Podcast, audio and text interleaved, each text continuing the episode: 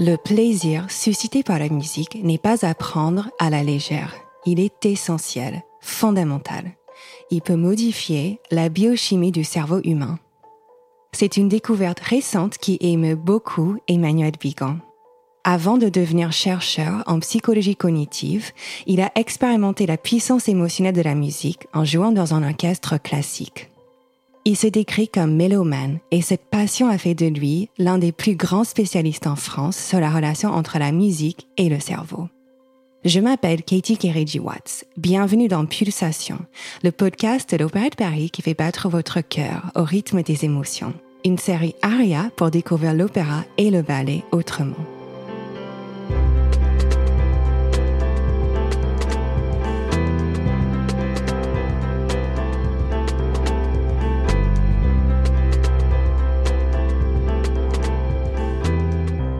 Je pense que ce qui était significatif pour moi, petit enfant, c'était la vie familiale autour de la musique, c'est-à-dire ce pouvoir que la musique a de nous faire partager des moments d'émotion, des moments de joie euh, en famille, parce qu'on est petit, on est avec sa famille. Et c'est peut-être euh, ça qui m'a le plus marqué, c'est-à-dire ce pouvoir qu'on va appeler aujourd'hui maintenant la contagion émotionnelle, c'est-à-dire ce pouvoir social de la musique et aujourd'hui, en tant que scientifique, je crois effectivement que c'est le pouvoir le plus extraordinaire que la musique nous procure, c'est-à-dire de nous mettre en relation avec les autres. Alors, parfois dans l'intimité d'une personne, mais ça peut être dans l'intimité d'une famille ou dans la, pas l'intimité du tout, mais d'un concert avec 5000 personnes ou bien plus. Euh, donc ça, je pense que c'est quelque chose qui m'a marqué très tôt. Bon, vous avez écrit un livre récemment, coécrit, je devrais peut-être le dire. oui, pour ma, ma collègue co-auteur, je pense qu'elle sera contente, Barbara Tillman. Voilà, merci de, citer son nom. Donc, vous avez coécrit un livre, euh, La symphonie neuronale, dans lequel vous écrivez que la musique est une forme de mathématique sonore qui est entièrement au service du sensible et de la relation à l'autre. Qu'est-ce que ça veut dire? Beaucoup de choses. En musique, on vous donne à entendre quelque chose, ça c'est l'oreille qui perçoit cela, mais votre cerveau calcule des structures. Les structures sont pas dans l'oreille, c'est le cerveau qui les extrait. Et la forme la plus évidente, la, plus simple pour comprendre ça, c'est la forme du thème varié. Euh, vous avez un thème, vous entendez des variations, la variation n'est pas le thème, c'est une réalité sensible qui est différente. Elle pourrait même ne pas avoir une seule note en commun avec le thème. Votre cerveau, malgré tout, va entendre, ah mais ça c'est une variation, vous dirais-je maman, pour citer les variations de Mozart sur ce thème. Mais c'est pareil dans le jazz. Par exemple, vous rentrez dans une, salle de jazz, euh, vous arrivez au milieu d'un morceau, vous écoutez l'improvisation du saxophoniste et vous dites, bah, ça c'est euh, les feuilles mortes au pre-wave, euh, un standard de jazz, même si vous n'avez pas entendu le thème. Donc le, votre cerveau développe avec la musique la capacité à dépasser les données sensibles et à extraire des organisations logiques invariantes. Et quel est le lien avec le sensible? Alors pourquoi euh, le cerveau fait ça C'est-à-dire que le cerveau va extraire ces structures non pas par un jeu intellectuel. Parfois, on, a pu dire que certaines formes de musique, beaucoup dans la musique contemporaine, on a pensé à Xenakis, c'était finalement faire des maths euh, dans le son. Euh, c'est pas ça. La, musique, c'est pas un, sudoku ou un, jeu d'échecs sonore. C'est une organisation qui demande à notre cerveau des choses complexes, mais au service du sensible. Par exemple, dans, quand vous écoutez de la musique, vous faites des inférences, vous raisonnez à partir de ce que vous avez entendu et vous faites des anticipations sur les suites possibles du discours musical. D'une certaine façon, vous faites exactement la même chose quand vous écoutez quelqu'un parler vous faites des inférences sur ce que va être la suite de la phrase, sur ce que va être la suite de ses idées et l'essentiel de son argumentaire. Parfois, on, fait des inférences, on sait même déjà à l'avance ce qu'il va dire, donc on, on, se permet de couper la parole. Donc ça, c'est normal, votre cerveau fait ça, et c'est logique qu'il le fasse avec la parole, mais il le fait aussi avec la musique. Et là où le sensible intervient, c'est que c'est en jouant avec ce travail intellectuel de travail de traitement de structure, de mathématiques sonores, que le compositeur, l'improvisateur ou l'instrumentiste euh, va créer des phénomènes émotionnels. Donc lorsque vous contredisez un tout petit peu les attentes, lorsque vous faites des effets de suspense et puis que finalement vous prenez l'auditeur au dépourvu, etc., vous allez créer des tas euh, de phénomènes émotionnels, de phénomènes d'intérêt. C'est une sorte de suspense sonore. Il y a un exemple magnifique de, d'attente euh, très très classique euh, que, je, prends souvent dans la quatrième symphonie de, de Tchaïkovski, où vous attendez très clairement une entrée orchestrale euh, tout à fait massive et effectivement tout est écrit dans l'écriture musicale. Il y, a, tous les éléments harmoniques et rythmiques pour créer cette sensation-là. Et au moment où vous attendez cela, Tchaïkovski s'amuse, il donne un trait au violon qui vous emmène pendant quelques secondes ailleurs. Et ensuite, l'entrée orchestrale, qui était tellement presque téléphonée, arrive. Donc c'est un, un exemple très simple qu'on pourrait facilement écouter.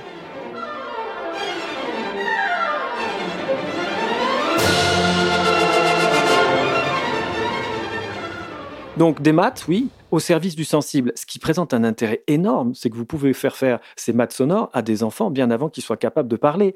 Euh, lorsque vous faites des jeux d'écoute, ne serait-ce que de, de, chanter des variations sur des airs connus, euh, Frère Jacques, Happy Birthday ou des, des, choses comme ça, vous faites travailler le cerveau de l'enfant, vous lui développez déjà ses capacités de traitement, d'abstraction et c'est, vous le faites dans un cadre sensible, dans un cadre de communication, dans un cadre d'échange.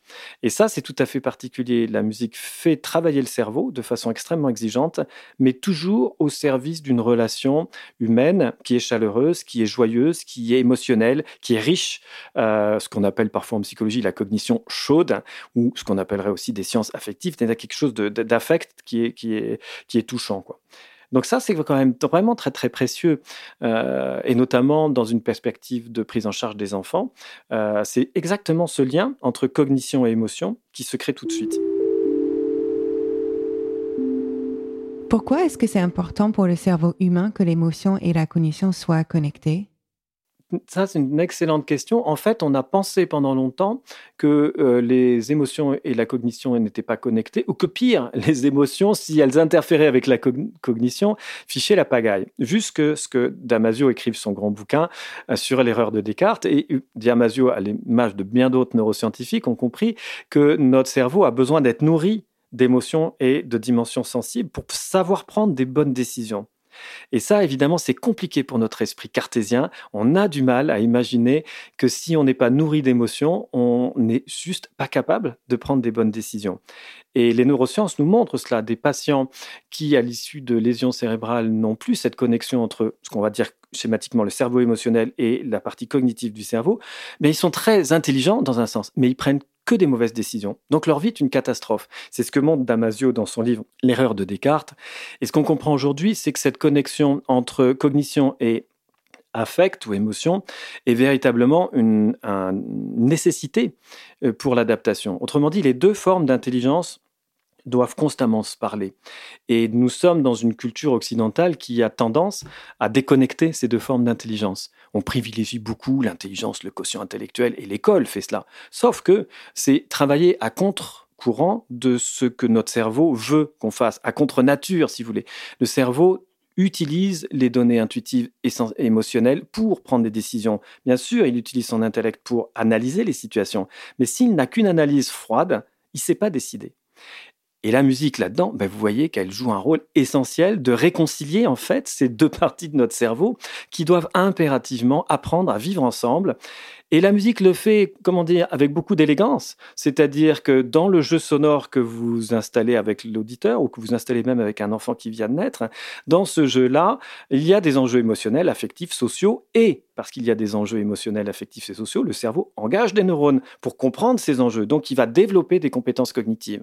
Donc, il y a une sorte de cercle vertueux, si vous voulez, qui s'établit entre cognition et émotion grâce à la musique. Et ça, c'est évidemment euh, essentiel pour le bon épanouissement de notre cerveau d'être humain et pour le bon épanouissement de nos enfants.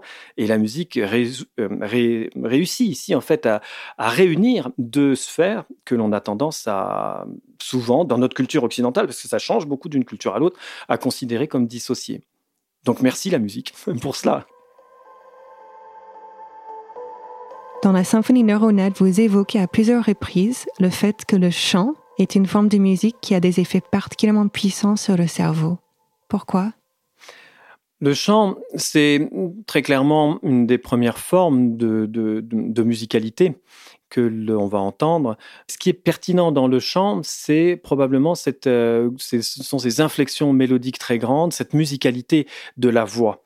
Alors évidemment, le bébé s'attache à la voix de sa maman, mais on sait dans les études qu'il est bien plus euh, sensible à la voix chantée qu'à la voix parlée. La voix parlée l'intéresse assez peu en fait, et il s'endort très vite quand la maman parle. Par contre, la voix chantée est beaucoup plus forte. Et ce qui est remarquable, c'est cette euh, voix chantée, on la retrouve dans la façon dont l'adulte parle au bébé.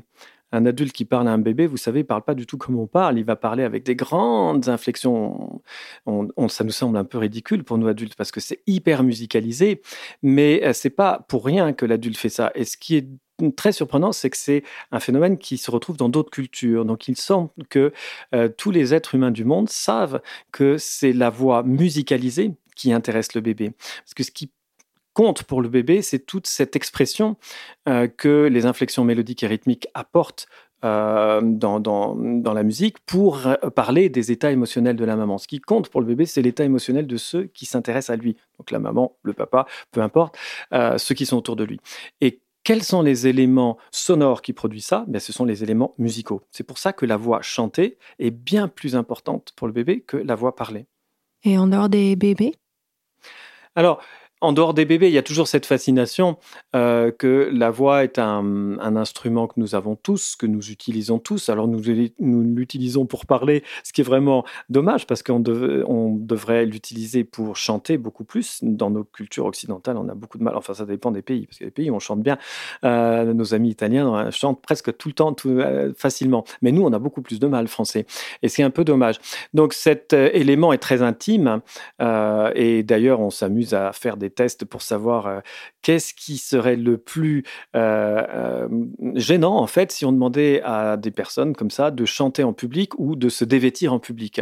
Et on n'est pas tout à fait sûr que chanter en public soit pas pire que se dévêtir. C'est simplement pour dire que la voix parle de votre intimité profonde. Et d'ailleurs, pourquoi on n'ose pas chanter, c'est que dès qu'il y a un accro de la voix, on a l'impression qu'on est ridicule, parce que comme si la voix trahissait quelque chose de notre personne. La voix parle de nos émotions aussi. Lorsqu'on est ému, euh, l'inflexion de la voix, la, stabilité du, fondamental de la voix change. Et donc, lorsqu'on manipule ça dans le chant, on est en, en, lien direct avec les émotions. Donc, c'est un matériau qui vient de l'intérieur de nous-mêmes beaucoup plus que peut-être un instrument qui parle déjà beaucoup de nous, mais peut-être moins de façon à nu en quelque sorte que la voix. Donc c'est un, support de communication qui est hyper fort, hyper compliqué à, utiliser, incroyablement euh, puissant pour notre cerveau. Il y a une phrase qui vient aussi du livre qui m'a beaucoup plu en lisant. Être en rythme avec l'autre et le rester pendant plusieurs minutes suppose de développer une écoute de l'autre qui intègre sa propre production sonore et la sienne.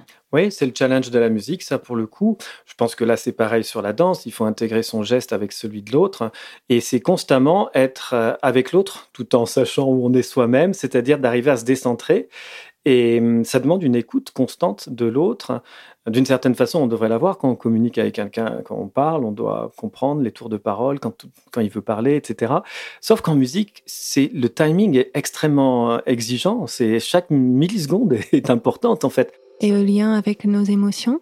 Alors le lien avec les émotions, c'est euh, tel qu'on le comprend aujourd'hui, c'est cela. En fait, tout se passe comme si notre cerveau identifiait euh, quelque chose d'extrêmement euh, important dans la possibilité de se synchroniser avec un partenaire un partenaire hein, pour danser, pour, pour, pour, pour, parler, euh, pas simplement pour avoir des relations sentimentales. Euh, ça joue sur les relations sentimentales. Ma collègue Laurel Trainor a fait une étude sur le speed dating, donc des situations où vous rencontrez euh, de façon un petit peu furtive des gens comme ça pour voir si vous avez envie d'aller plus loin ou pas. Elle montre que si on met en fond sonore une musique un petit peu chaloupée, un petit peu jazzy, ça aide les gens à se synchroniser par le geste et ça a pour conséquence que ça facilite la mise en relation de ces personnes qui ont plus envie d'échanger leur téléphone, d'aller manger ensemble, etc. ensuite. Donc c'est très étrange, vous voyez, le pouvoir que la musique peut avoir. En aidant les gens à synchroniser, la musique aide à la relation sociale pour une simple et bonne raison, c'est que notre cerveau considère que se synchroniser avec quelqu'un, c'est un signe qu'on va pouvoir faire quelque chose avec cette personne, qu'on peut avoir confiance, donc on est fait d'une certaine façon l'un pour l'autre. Quelle est la découverte scientifique en lien avec la relation entre la musique et le cerveau qui vous a le plus ému au cours de votre carrière de chercheur? Bonne question. C'est une, étude, je crois qu'on a toute la communauté a été émue par cela, euh, qui a été faite sur les émotions d'ailleurs par euh, l'équipe de Robert Zator. Donc, voyez, c'est pas une de mes études, euh, et qui a montré il y a à peu près une dizaine d'années que lorsque vous écoutez une musique qui est intensément plaisante, vous savez, ces musiques qui donnent le, le frisson, qui donnent la chair de poule, qui font pleurer, etc. en fait, ces réactions-là viennent d'une activation d'une zone tout à fait particulière du cerveau qui est ce qu'on appelle le circuit de la récompense, qui est une zone extrêmement archaïque que qu'on partage avec tous les êtres vivants, que je dénomme volontiers comme le gouvernail du comportement animal, si vous voulez donc du comportement humain, c'est la zone du cerveau qui a pour fonction de vous dire ça c'est bien, il faut continuer à faire, ça c'est pas bien, il faut arrêter. Donc c'est vraiment un gouvernail. Et c'est une zone vraiment très très ancienne. Et en fait, on montre en scanner, donc on met les gens dans le scanner, que lorsqu'ils ont des émotions musicales fortes, cette zone-là est activée avec une production de dopamine, donc de neurotransmetteurs, qui vont avoir des effets biochimiques sur le cerveau tout à fait fondamentaux. Et ça, ça a été pour tout le monde découverte absolument incroyable il y a dix ans, hein, c'est tout récent, parce que on pensait jusqu'à présent que le plaisir de la musique c'est un plaisir un peu intellectuel, ça restait dans des couches néocorticales. On n'avait jamais imaginé euh, que le plaisir musical pouvait trouver sa son origine dans la partie la plus fondamentale de notre biologie, dans notre biologie cérébrale, le circuit de la récompense, et avoir des impacts biochimiques aussi forts euh, que celui de la production de dopamine. Lorsque la musique produit de la dopamine, ça veut dire que la musique peut vraiment changer la biochimie du cerveau. Parce que la dopamine, c'est vraiment un neurotransmetteur essentiel. Pensez que dans la maladie de Parkinson, par exemple, il y a pas, euh, il y a un défaut de dopamine. Donc ça veut dire très clairement que en faisant entendre de la musique, on peut changer la biochimie du cerveau. C'est vraiment une découverte fondamentale. Et qu'est-ce que ça implique, à votre avis, pour euh, la place de la musique dans la société? Alors ce résultat, avec beaucoup d'autres, euh, conduisent à, clairement repenser la place de la musique. Dans notre culture occidentale, on a tout, on est une culture d'enfants gâtés dans le monde, et c'est très difficile d'arriver quand on a tout à savoir qu'est-ce qui est essentiel et qu'est-ce qui est superflu, puisque tout est sur la table. Lorsque j'ai eu la chance de voyager avec euh, mes amis ethnomusicologues, et on, va dans des terrains traditionnels où il y a rien, euh, on voit que la musique est là. Donc là, on sait que c'est important. Nous, on le sait pas. Donc on a la sensation que la musique, bah, c'est un super loisir, c'est une activité de récréation, mais on n'arrive pas à comprendre euh, facilement, en tout cas en Occident, euh, le rôle structurant qu'elle a sur la formation des personnes, de notre caractéristique d'être humain. Euh, avec les études de ce actuelles et avec ce type de découverte, on se rend compte que la musique a un rôle biologique et culturel, bien évidemment, fondamental pour l'histoire humaine et que si elle peut rentrer à ce point-là dans des endroits aussi intimes du cerveau, c'est que vraiment depuis toujours, depuis la, la phylogénèse et, et, très vite dans l'ontogénèse, elle a une fonctionnalité développementale importante c'est rien à voir avec ce qu'on pense. C'est-à-dire que même nos amis musiciens qui disent parfois la musique c'est beau parce que c'est de l'art, je dis non, la musique c'est pas de l'art, la musique c'est bien plus important que ça encore, c'est de la communication au même titre que le langage, au même titre que le pot à pot, au même titre que des choses fondamentales pour l'être humain. Bien sûr, c'est aussi de l'art, il s'agit pas d'aider, mais c'est pas que de l'art. Donc la raison d'être de la musique, c'est pas simplement d'être belle, c'est beaucoup plus fondamental et c'est ce que les études montrent.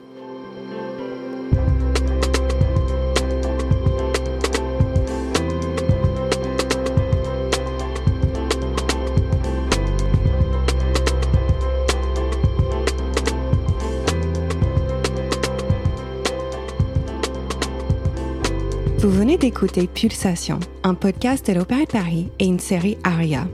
Pulsation, c'est un jeudi sur deux et vous pouvez nous retrouver sur toutes vos plateformes d'écoute de podcast et sur aria.opéradeparis.fr, le site mobile pour découvrir l'opéra autrement.